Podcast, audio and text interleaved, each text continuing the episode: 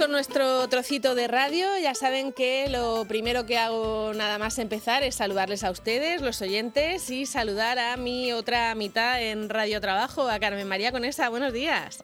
Hola Marta Ferrero, buenos días a todos. Eh, bienvenidos a este viernes. Ya vamos pasando las semanicas, viernes 17 de, abril.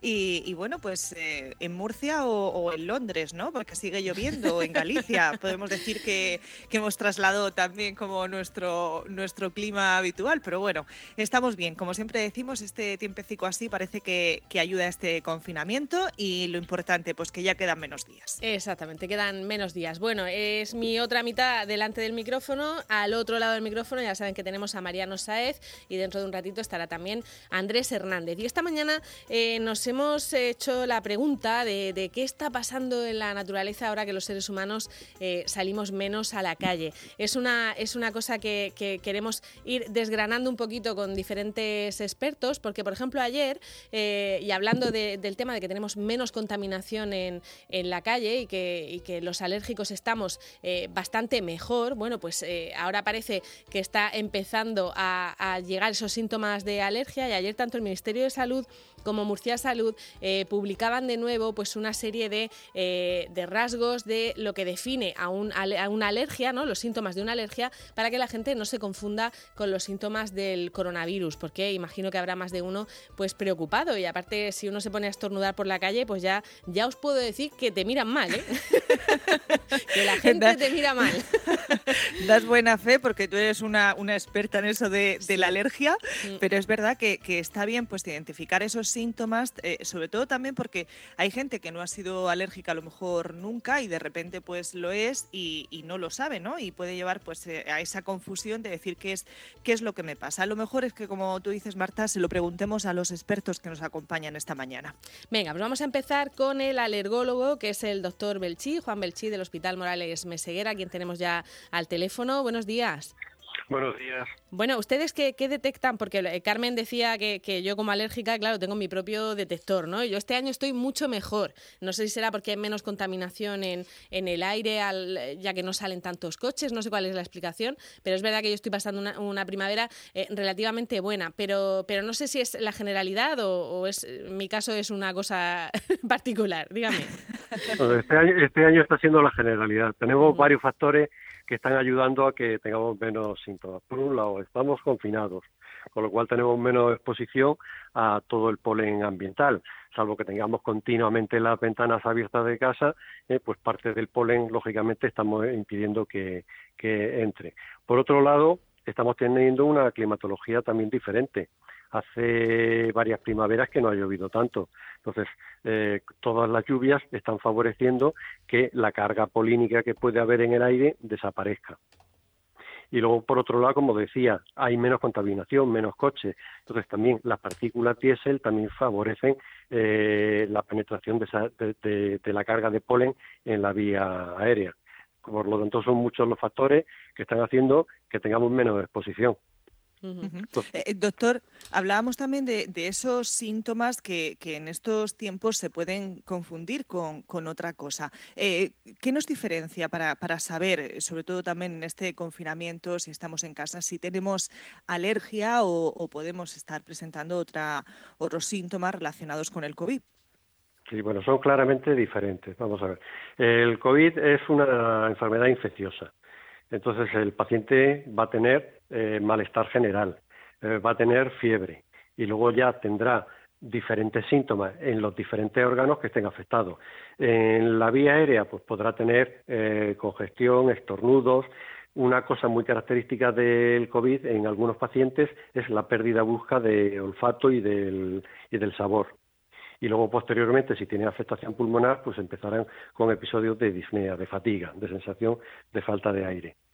El alérgico va a tener síntomas nasales y conjuntivales muy llamativos, va a tener mucho picor de ojos, mucho lagrimeo, picor en la nariz, estornudos, se le va a congestionar la nariz, podría perder el olfato parcialmente debido a esa congestión intensa eh, en, la nariz pero no va a ser una pérdida brusca mm, de olfato. Y también si, si el, alérgico es asmático, ¿eh? mm, cuando el polen entra al bronquio también le puede producir episodios de tos, de pitos, pitos en el pecho, sibilancias y sensación de, de ahogo. Eh, estarán, me eh. imagino, los, las personas que tienen un asma eh, importante, estarán quizá preocupadas también por si eso les perjudica si cogieran el, el, virus, ¿no? Claro, efectivamente, son pacientes de riesgo. Un asmático, lógicamente, si tiene una infección respiratoria, como pasa con el COVID, que hacen neumonías, lógicamente sus síntomas bronquiales de asma se pueden incrementar notablemente. Por eso todos los pacientes asmáticos eh, deben estar bien tratados. O sea, no pueden obviar sus síntomas y decir, bueno, esto ah, mm, va a ser pasajero, mañana a lo mejor estoy mejor. No. Eh, los polínicos, los, los asmáticos polínicos, eh, desde mi punto de vista, deben iniciar este año el tratamiento precozmente para evitar tener esos síntomas, para que su vía aérea esté preparada en caso de que tuviera una infección viral posteriormente. Doctor Belchi, con esta eh, situación, ¿a qué pacientes están viendo ustedes en el, en el hospital, en el Morales, que es su centro de, trabajo? ¿Cómo ha cambiado a lo mejor eh, la dinámica? Nos dice que también pues por el clima, ahora mismo por la situación, esa menor contaminación, pues eh, hace que como que em, se detecten menos casos. cuéntenos cómo está siendo el trabajo, el trabajo allí conjuntamente también con la situación que vivimos. Bueno, viendo personalmente no estamos viendo a nadie nosotros estamos haciendo toda la asistencia telefónica.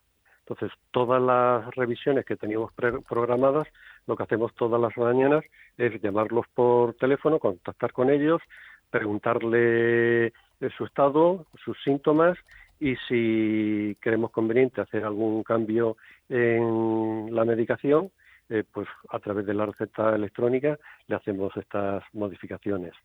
Y respecto de los pacientes nuevos que teníamos citados, pues también los llamamos por teléfono, hacemos una entrevista telefónica, vemos los síntomas que tienen y en función de lo que nos cuente el paciente hay hay mm, casos que son fácilmente eh, atendibles y, a través de la receta electrónica pues les prescribimos tratamiento.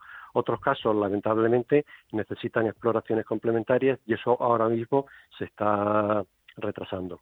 Eh, lo que sí es cierto es que esta primavera pues eh, habrán tenido a lo mejor hasta el momento eh, menos gente mm, debutante, ¿no? porque como decíamos está siendo una primavera pues muy tranquila en ese en ese sentido por la lluvia, por la por la menor contaminación. quizá ahora lo digo porque normalmente cuando llueve es verdad que el polen baja al suelo y hay menos en el aire, pero también significa que esa primavera va a haber más más polen, ¿no? En, dentro de unos días, de unas semanas. O sea que es posible que, es posible que en unos días de pronto haya mucha gente eh, que, se dé cuenta que tiene alergia? Claro, claro. Cuando el invierno ha sido lluvioso, como este año ha ocurrido, y la primavera sigue siendo lluviosa, lo que está haciendo es que toda la flora se regenere. Y esa, esa, todas esas plantas que se han regenerado posteriormente van a tener una capacidad mayor de polinizar. Entonces, presumiblemente, si deja de llover, pues mayo, junio podrían ser unos meses de síntomas muy intensos, de polinización intensa y síntomas intensos para los polínicos. Entonces, eh, nosotros lo que estamos haciendo ahora mismo en las consultas es teléfono abierto y todos los pacientes que tengan dudas o necesidades de nosotros, pues los asistimos telefónicamente. Claro, eh, doctor, digo que esta eh, situación también de, pandemia cambiará pues muchas de, las investigaciones, de los resultados en torno a, las alergias, ¿no? Porque esta, esta situación también está haciendo pues eh, esas variables que, que, hace el escenario que sea diferente. Todo esto lo, veremos también reflejado en esas investigaciones y en las relaciones que puede tener con el, con el virus. Efectivamente. Efectivamente, lo que pasa es que es complejo. Eh, la situación que tenemos es una situación nueva y realmente no sabemos lo que nos vamos a encontrar posteriormente. Pero lo que sí está claro es que la sanidad va a tener que ir adaptándose a las nuevas circunstancias. Una cosa que sí que les va a servir esto es como una especie de experimento gigante de, qué pasa con las alergias cuando hay menos diésel en el ambiente, ¿no? Es una, un experimento que les ha salido eh, sin querer, pero que les puede servir para sacar conclusiones, ¿no? Efectivamente, efectivamente. Lo que pasa es que también tenemos otros factores, como es el confinamiento. Entonces, sí que hay menos contaminación, pero también eh, los pacientes están en casa y están menos expuestos. Mm, Entonces, difícil saber, ¿no? Entonces. Claro, la mejoría realmente es multifactorial. Claro. Eh, luego habrá otro factor y es que si todos los alérgicos salen con mascarilla, eso hace que también tengan menos alergia, ¿no?